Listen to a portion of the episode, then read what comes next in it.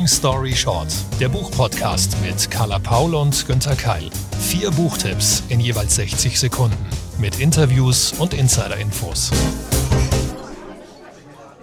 Herzlich willkommen zu Long Story Short, dem Literaturpodcast mit Carla Paul und Günther Keil. Und heute habe ich mal wieder eine Frage an dich, Günther. Vielleicht ist das ja auch was, was ähm, Sie, liebe Zuhörenden, mir dann mal per Nachricht beantworten können. Jetzt bei meinem ersten Buch, das ich gleich mitgebracht habe, ist mir nämlich was aufgefallen. Wie ist das eigentlich bei dir? Kannst du Romane lesen, bei denen du keine Sympathie zu den Charakteren hast? Super Frage und kann ich ganz klar mit Ja beantworten. Das ist nämlich wirklich so. Ich habe mich letztens erst wieder gewundert, oh, über mich selbst gewundert, warum ich manchmal gerne weiterlese, obwohl sich eindeutig um Arschlöcher handelt, die ich da ja irgendwie so mitbekomme. Und ganz konkret, apropos Arschloch, Liebes Arschloch ähm, heißt ja der aktuelle Bestseller von Virginie Despont. Und da ging es mir nämlich auch so in diesem Brief-Mail-Roman, dass ich eigentlich beide ProtagonistInnen überhaupt nicht mochte. Aber wie sie das geschrieben hat und wie das aufgebaut war und um was es ging thematisch, das hat mich völlig mitgerissen. Also auf deine Frage zurückzukommen, ganz klares Ja.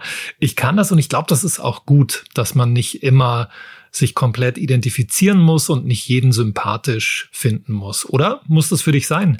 Nee, inzwischen nicht mehr. Ich habe da aber tatsächlich auch als Lesende einen Wandel durchgemacht. Früher brauchte ich das immer. Also mindestens eine Figur, sagen wir mal, nicht unbedingt die ich sympathisch finde, aber mit deren Motiven ich mich irgendwie identifizieren kann.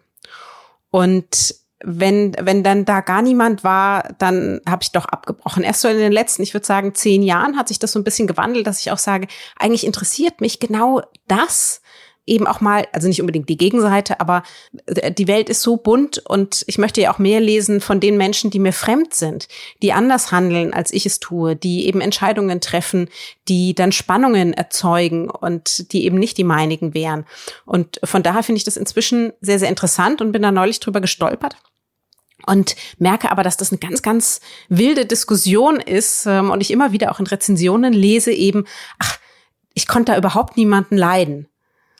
Und ich mich dann immer wieder frage, okay, ab wann ist das für mich ein Grund, ein Buch abzubrechen?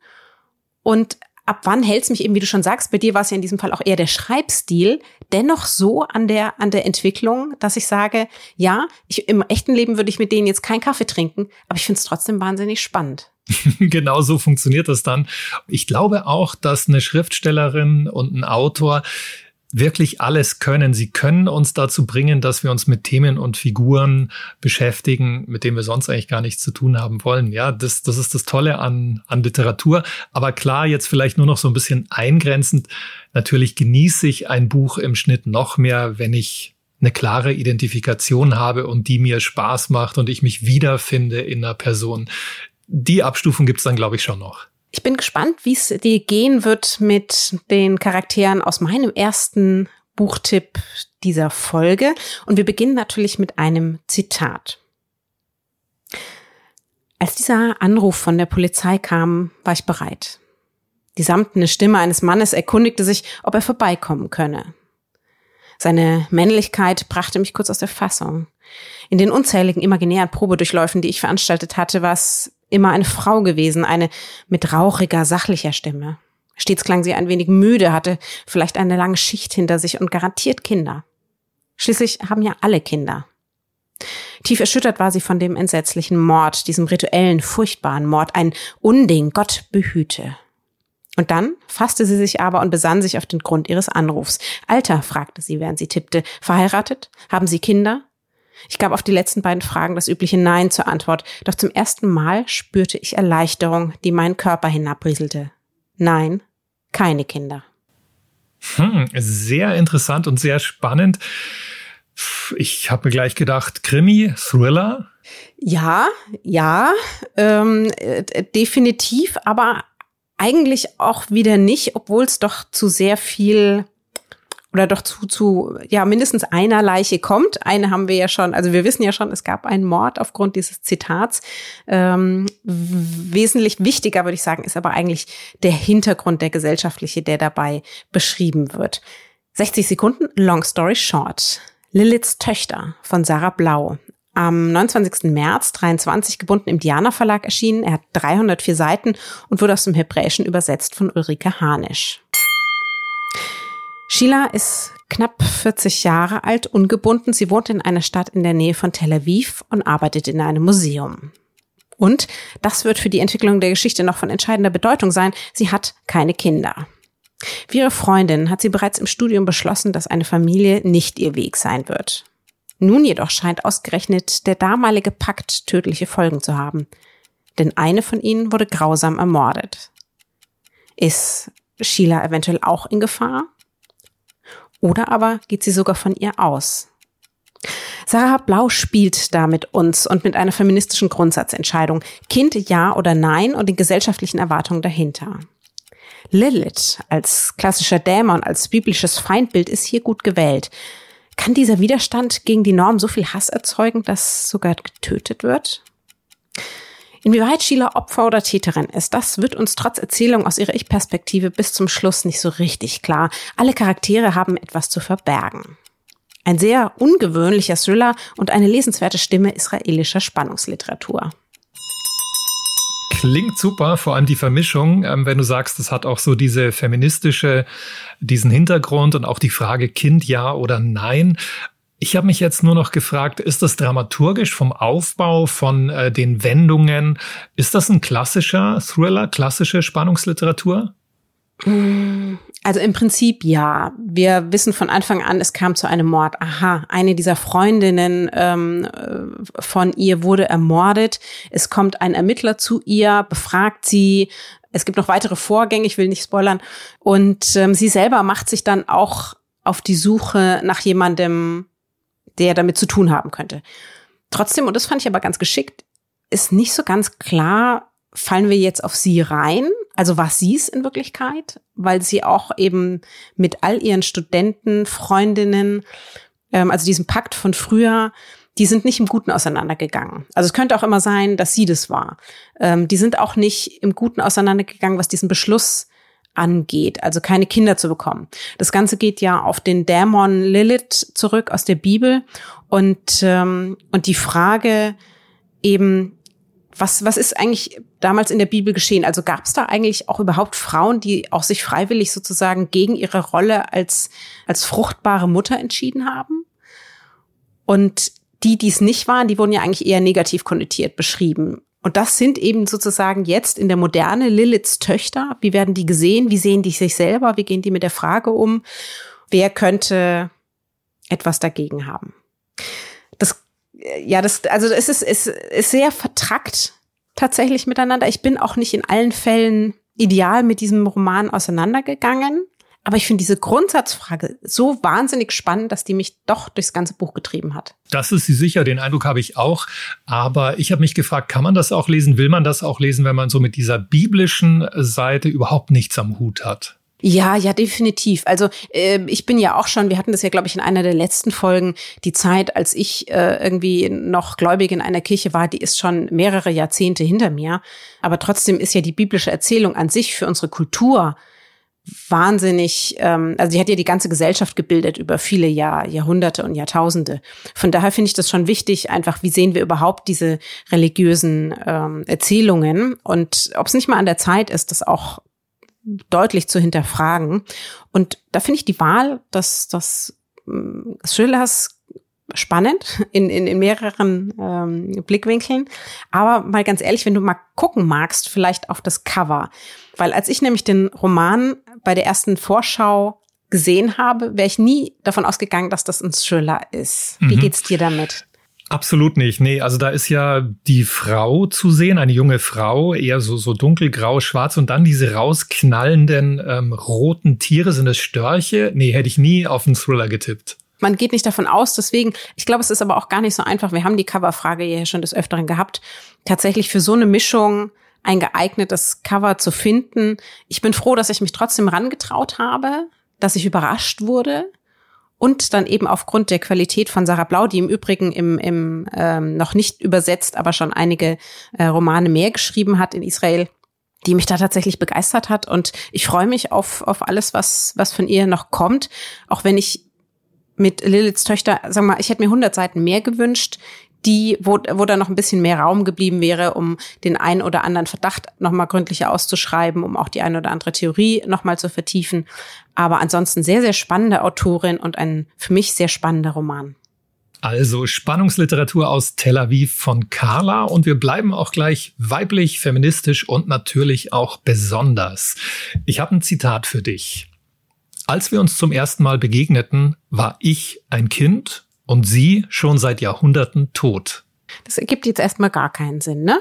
Jetzt, äh, Nö, überhaupt Also keinen. das kann natürlich ein, ein stilistisches Mittel sein oder es ist Fantasy ähm, oder Science Fiction, vielleicht irgendwas mit Zeitreisen. Was davon, in welche Richtung geht's? Ja, du hast schon einen ganz guten Riecher gehabt. Also Zeitreise ist nicht schlecht.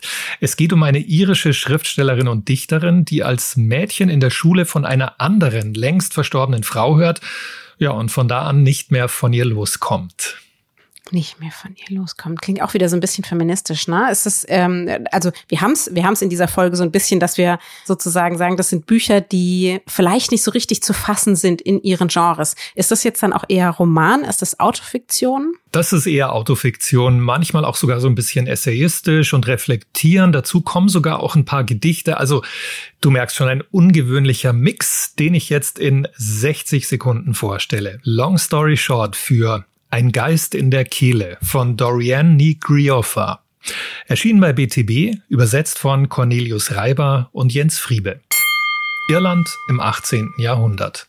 Nach dem Mord an ihrem Mann trinkt eine Adlige eine Handvoll seines Blutes und verfasst ein außergewöhnliches Gedicht, das zum nationalen Mythos wird. Ein Trauergesang und Klagelied, das jede Irin kennt. Soweit die Vergangenheit. Dieses Buch spielt allerdings meist in der Gegenwart, in der Dorian als Ich-Erzählerin einige starke Verbindungen zwischen der bluttrinkenden Adligen, ihrem Gedicht und sich selbst herstellt. Dies ist ein weiblicher Text, schreibt Dorian, und sie erzählt von ihrem Alltag als dreifache Mutter, von den Routinen und To-Do-Listen, von Geschirr, Kinderliedern, Milch, Wäsche, Einkaufstüten, Geburtstagsfeiern und Rechnungen. Wie verliefen wohl die Schwangerschaften der dichtenden Adeligen? Wie deren Hochzeit und wie war das, als ihr Mann ermordet wurde? Dorian forscht im Leben der anderen, recherchiert, liest alte Briefe und Dokumente, wird geradezu besessen vom Wunsch der Adligen nachzuspüren. Eine tiefe Verbundenheit entsteht. Von der ersten Zeile an umgibt dieses Buch eine melancholische Stimmung und es stellt sich gleich ein Gefühl von Poesie ein. Doch Dorian Nigriofa erzählt auch bodenständig, mit klaren, einfachen Sätzen, realistisch, persönlich. Dann folgen wieder Sprünge ins Damals, Auszüge aus alten Gedichten. Abwechslungsreicher kann man ein Buch kaum konzipieren. Zwei Schriftstellerinnen, Jahrhunderte voneinander getrennt, aber hier auf besondere Weise vereint. Klingt großartig, ähm, tatsächlich nach einer Mischung, wo man sagt, ah, sowas habe ich lange nicht gelesen oder sowas habe ich vielleicht noch nie gelesen. Ich finde super, dass sich immer mehr Verlage auch trauen, eher eben solche außergewöhnlichen Erzählungen zu, zu veröffentlichen, ähm, auch wenn sie eben wissen, mh, hm, dafür gibt's vielleicht in der Buchhandlung oder bei den Lesenden noch gar keine feste Schublade. Du hast gesagt, es ein weiblicher Text oder beziehungsweise die Autorin hat das ähm, gesagt. Was genau meint sie denn ähm, damit ein weiblicher Text? Ganz klar die weibliche Perspektive, dass sie auch in dem Vergleich zu der Adligen zum 18. Jahrhundert rausarbeitet, was wir Frauen aus ihrer Sicht eben so machen. Und ich glaube, ihr geht es auch um die Parallelen. Also, dass auch schon die Adelige, die musste natürlich auch mit der Kindererziehung sich rumplagen, äh, während die Männer, keine Ahnung, auf die Jagd gegangen sind. Also, sie möchte einfach ganz klar darstellen, so ist unser Leben als Frau, ganz egal, ob das jetzt 18. oder 21. Jahrhundert ist. Und auch hier eben wieder das Thema, dass wir sozusagen die Geschichtsschreibung ergänzen müssen, ganz dringend, um die Sicht auf die Frauen von, von damals.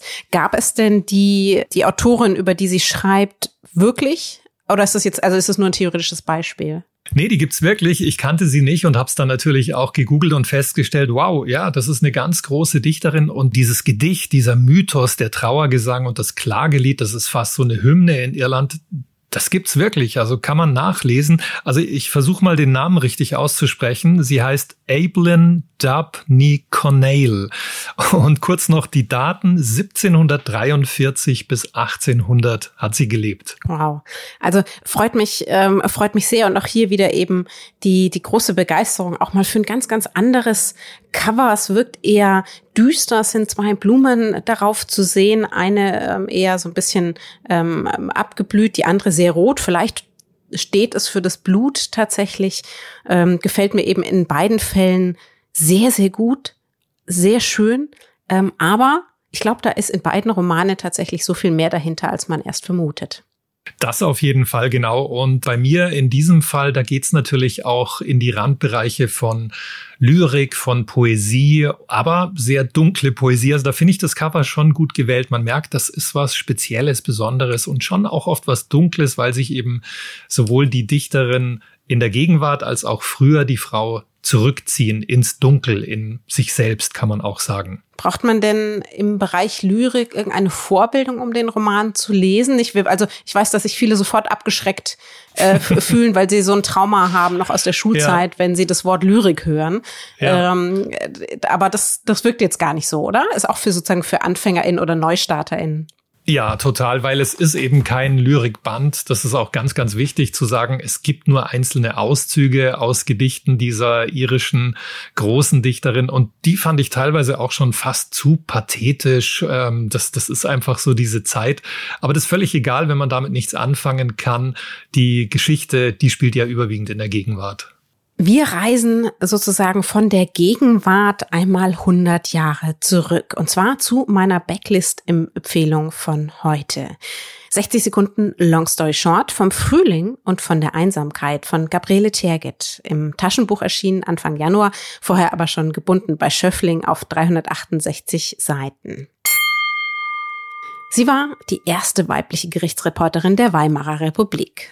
Gabriele Terget war vor 100 Jahren das, was zum Beispiel Sabine Rückert, vielen bekannt aus Zeitverbrechen, heute ist.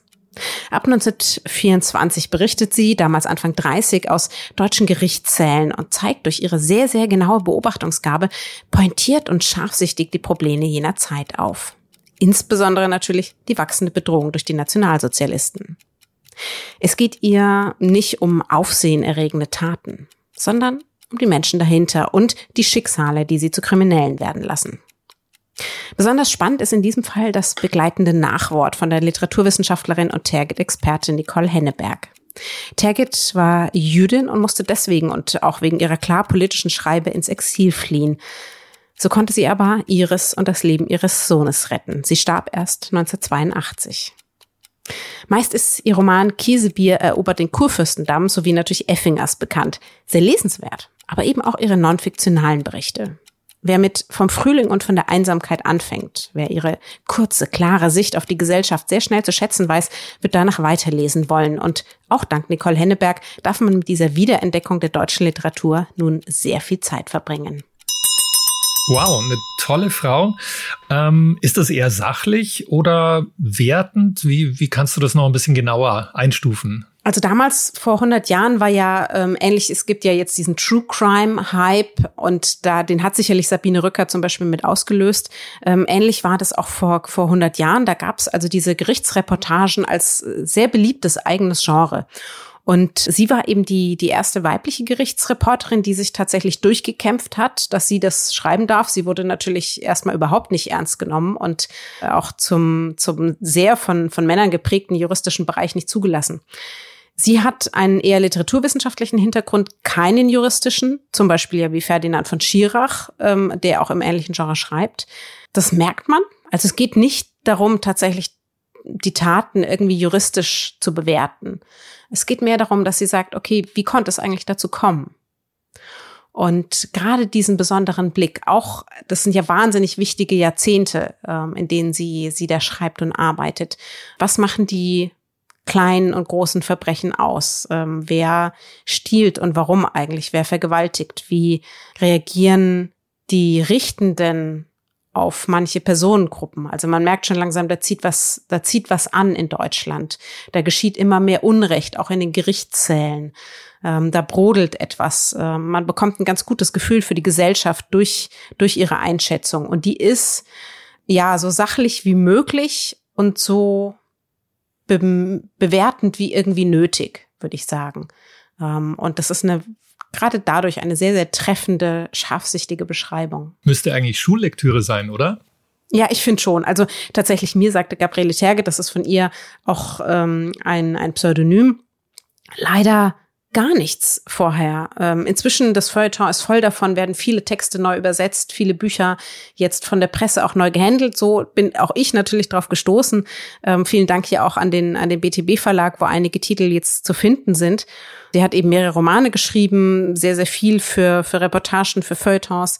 Gerade ihre Erinnerungen, also zu ihrem Leben, finde ich auch sehr lesenswert. Ähm, und ich finde tatsächlich, dass sie, wenn wir so die letzten 100 Jahren Liter deutsche Literaturgeschichte lernen und, und lehren, da definitiv dabei sein sollte. Sehr schöner Backlist-Tipp von Carla. Ich habe auch einen dabei und da geht's jetzt um einen, der, ja, der eigentlich auch diskutiert, demonstriert, aber vor allem auch spielt. Hauskonzert heißt dieses Buch, vor zwei Jahren im Original bei Hansa erschienen, als Taschenbuch bei BTB. Igor Levitz und Florian Zinnecker.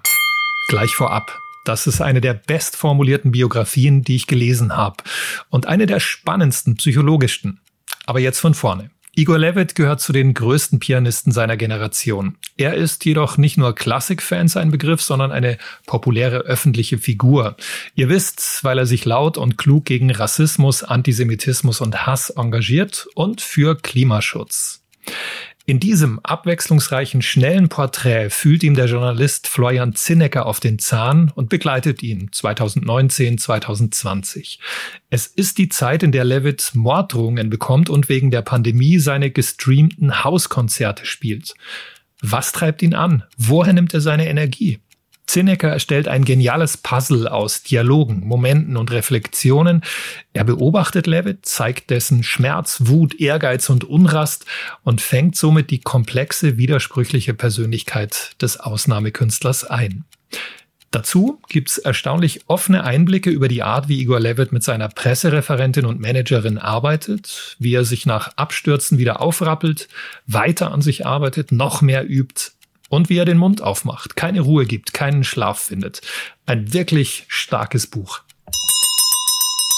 Zwei wirklich starke Charaktere noch mit dazu. Ich bin natürlich auch Igor Levitt Fan. Es gibt auch eine fantastische Dokumentation, spätestens seit seinem Auftritt äh, bei Jan Böhmermann gemeinsam mit Danger Dan zu ähm, von der Kunstfreiheit gedeckt müsste er auch ja sozusagen dem breiteren Publikum äh, bekannt sein gibt es bei Ecosia ein und guckt mal auf seinen sozialen Kanälen. Da sind ganz viele dieser Hauskonzerte ja auch noch, noch erhalten ähm, und man findet ganz viel Material über ihn. Ein, ja, ein wirklich besonderer Künstler, der eben auch sagt, ähm, nein, ich, ich muss auch politisch sein mit, mit meiner Kunst. Warum? Also kannst du nach, nach dem Lesen der Biografie darauf eine Antwort geben? Dieses, diese, eben diese Frage, was, was treibt ihn an? Kann man das in wenigen Sätzen zusammenfassen? Ich glaube, in beiden Fällen, also bei seiner Kunst und bei seinem Wahnsinnstalent und auch bei seinem Engagement, kommt es echt von innen raus. Das brennt in ihm. Er kann da einfach nicht stillhalten. Ähm, dieses Buch zeigt, wie er wie ein Besessener, wie wahnsinnig er an immer neuen Variationen der alten Musikstücke arbeitet, wie er sich da reinhängt. Und das gilt eben auch dafür, dass er sich aufregt, dass ihn Dinge, ähm, ja, verletzen, stören, ärgern. Und da muss er dann auch was sagen. Und ähm, das finde ich macht einfach eine, eine unglaublich tolle, komplexe Persönlichkeit aus. Also ich bewundere ihn dafür, dass er auch immer so klar Stellung bezieht. Es wird auch im Buch angesprochen, dass das natürlich karrieretechnisch eigentlich ein No-Go ist. Also man hat ihm immer geraten, nee, halt die Klappe. Im Klassikbusiness ähm, bloß keine politischen Sprüche. Alle Klassikstars, die internationalen, die sind so, ja, so richtig reingewaschen. Die sagen nur ganz allgemeine Dinge über Freiheit. Außer, außer Anna Netrebko. ja, genau. In die andere Richtung, ja. Und das fand ich auch toll zu merken, dass er sich komplett dagegen entschieden hat und dabei bleibt, nö, ich bin so, ich denke so und ich sage es auch. Finde ich ja auch auch gut, weil also er hat ja sehr, sehr, sehr viele Spendengelder eingetrieben durch diese Hauskonzerte. Er hat sehr vielen Menschen auch tatsächlich in der Pandemie dadurch geholfen einfach. Ähm, das muss man auch sagen. Er hat ja nicht nur die eigene Einsamkeit damit thematisiert, sondern er hat für ganz viele war das jeden Abend um 19 Uhr ähm, ein fester Termin zusammenzuhalten. Und, und er bezieht da eben auch weiterhin öffentlich, öffentlich Stellung. Würdest du denn sagen, dass es auch ein auch eine Biografie ist für Menschen, die sich gar nicht für Klassik interessieren? Ja, ja, ja, 100 Prozent. Also man muss da wirklich überhaupt gar keinen Klassikbezug haben. Bei mir ist es ja auch so, ich gehe zweimal im Jahr in ein klassisches Konzert und das war's dann eigentlich und höre mir vielleicht ein paar alte Platten meiner Eltern mal an mit klassischen Stücken. Nee, man muss da wirklich überhaupt nicht in der Klassik drin sein. Das lohnt sich, das ist spannend, das ist toll geschrieben, ähm, wie so ein Porträt in, in einem Qualitätsmedium.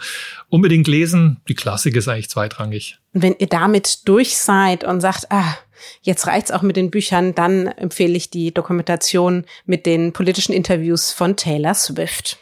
Ja, und das war's dann auch schon wieder für heute mit Long Story Short. Vier Bücher, eine Carla, ein Günther und die nächste Folge, die gibt's für euch in zwei Wochen. Die Links und die Infos zu den besprochenen Büchern, wie immer, die findet ihr entweder in unseren Show Notes oder natürlich mit äh, den entsprechenden Links und Verweisen auf longstoryshort-podcast.de. Zu Risiken und Nebenwirkungen lest den Klappentext und fragt eure LieblingsbuchhändlerInnen vor Ort. Wir freuen uns natürlich. Wir haben schon ganz, ganz viele Sternchen von euch bekommen und Bewertungen auf den Plattformen, aber vielleicht habt ihr ja Lust, wer es noch nicht getan hat, noch eine zu schreiben. Ähm, das sorgt nämlich dann immer für Reichweite und für Aufmerksamkeit für noch mehr AbonnentInnen. Das wäre natürlich super. Zudem auch, falls ihr Lust habt, wenn ihr die Bücher schon gelesen habt, wenn ihr sie nach unserer Empfehlung lest und über vieles mehr dann von euch Rückmeldung zu bekommen auf den sozialen Kanälen. Wir freuen uns und lieben, lieben Dank an alle, die das regelmäßig machen. Long Story Short ist eine Kooperation zwischen Carla Paul, Günther Keil und der Penguin Random House Verlagsgruppe.